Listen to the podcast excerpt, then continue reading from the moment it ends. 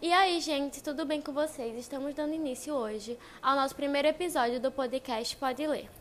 E o livro escolhido de hoje foi Morte e Vida Severina. É um auto de Natal escrito por João Cabral de Melo Neto, um dos principais autores da terceira geração modernista.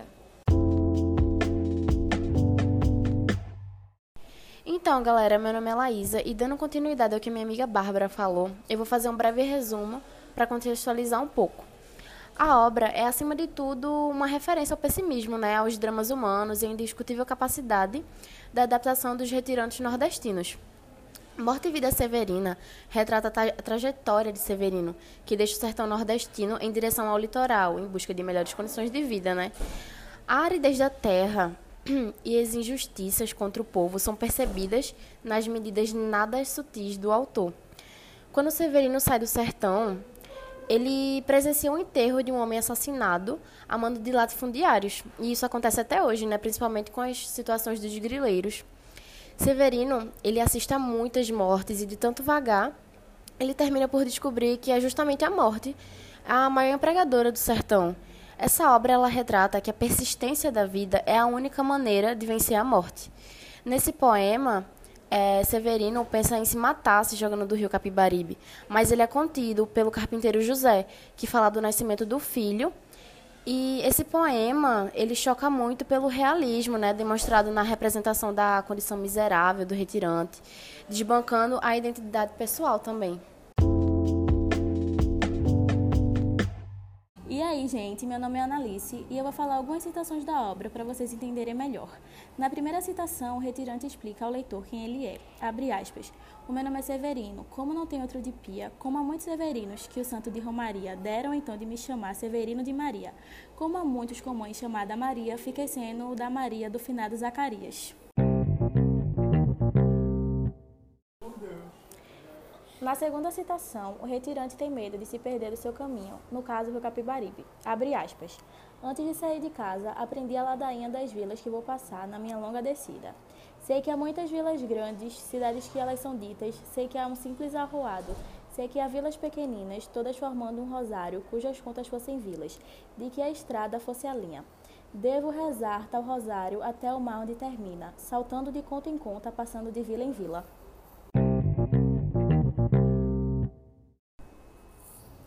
Na terceira citação, o retirante resolve apressar seus passos para chegar logo em Recife. Abre aspas. Nunca esperei muita coisa, diga vossas senhorias. O que me fez retirar não foi a grande cobiça, o que apenas busquei foi defender minha vida de tal velhice que chega antes de se inteirar trinta, se na serra vive vinte. Se aconselhar tal medida, o que pensei, retirando, foi estendê-la um pouco ainda. Mas não senti diferença entre o agreste e a caatinga, e entre a caatinga e aqui a mata, a diferença é a mais mínima.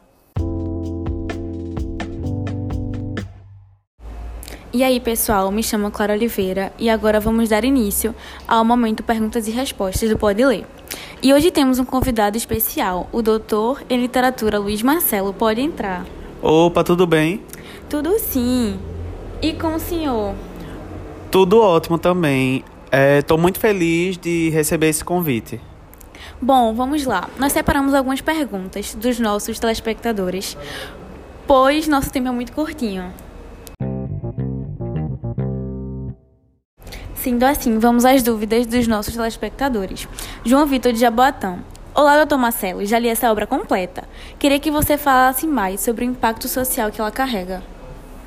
Bom, primeiro, para a gente entender sobre o impacto social dessa obra, a gente precisa entender o contexto no qual ela está situada.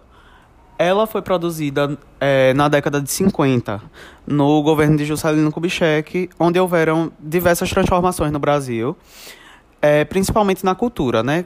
Possibilitou esse período, esse governo possibilitou um avanço muito grande na cultura e um incentivo a ela. É, dito isso, a gente pode abordar as diversas temáticas sociais que se encaixam na obra, mas a que eu acho mais pertinente até hoje é acerca da crise hídrica no sertão, que, querendo ou não, assola muitos brasileiros principalmente pernambucanos, que até hoje sofrem com isso, mesmo com a transposição do Rio São Francisco. mas é algo que é pertinente até os dias de hoje, para você ver como desde 1950 a situação ainda era a mesma, hoje no ano de 2022 a situação ainda é a mesma, e assim, né, é algo que precisa ser mudado. Então, o impacto social que essa obra carrega é muito grande, porque ela faz inúmeras denúncias. Agora vamos para a segunda pergunta. Sou Richelle, de Paulista, e faço terceiro ano na ETE Dom Bosco. Minha dúvida é, como posso encaixar essa obra literária no Enem? Então, Richelle, muito interessante sua pergunta. É, na verdade, a obra, o Enem, na prova de linguagens, ele costuma colocar textos é, para você compreender ou inferir algo desse texto. E aí a gente nunca sabe o texto que pode cair, mas, por exemplo, poderia sim cair algum trecho do livro Morte e Vida Severina. E você já sairia na frente dos seus concorrentes em relação a isso, porque você leu esse livro e você sabe o que a questão está pedindo e você sabe a temática principal, o que o livro aborda e etc. Além disso, você pode também usar o, o auto na redação, porque ele abrange diversas áreas diversos eixos temáticos. É, você pode falar da crise hídrica no Rio São Francisco, na verdade, da crise hídrica no geral, porque você pode falar da crise hídrica é, usando o livro como repertório. Você pode falar sobre saúde mental, porque o Severino ele tenta se suicidar. Você pode falar sobre diversos temas. O livro abrange muita coisa, desde a falta de identidade ao descaso governamental, crise hídrica, saúde mental e etc. O livro cai como uma luva em muitos temas. É só você saber associar direito com o tema. Agora vamos para a terceira pergunta, do Guilherme do Recife. Queria saber quais são as características modernistas que estão presentes na obra. Então, Guilherme, é, acho que a característica mais marcante do modernismo presente nessa obra é justamente o regionalismo, a denúncia dos problemas sociais. Porque na obra você não percebe, por exemplo, uma linguagem rebuscada, como a gente tinha no romantismo. Um, um padrão europeu importado, a gente não, não vê isso, a gente vê muito o contrário, é um rompimento com esses padrões europeus e, de fato, a literatura brasileira.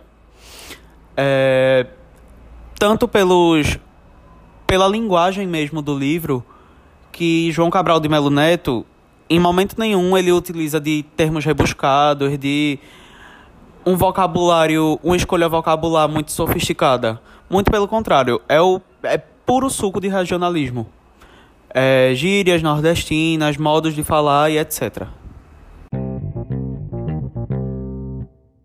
Bom, vamos para a quarta pergunta, de Alisson de Abreu Lima. Por que a obra pode ser caracterizada como um alto de Natal?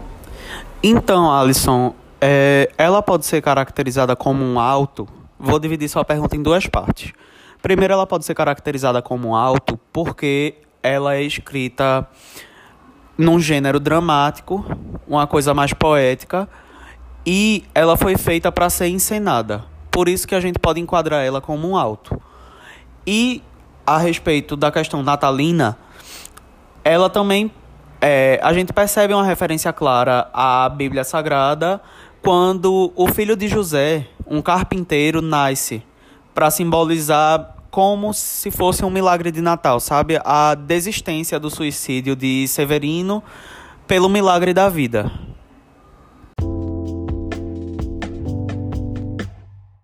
Então, gente, esse foi o primeiro episódio do Pode Ler. Espero que vocês tenham gostado.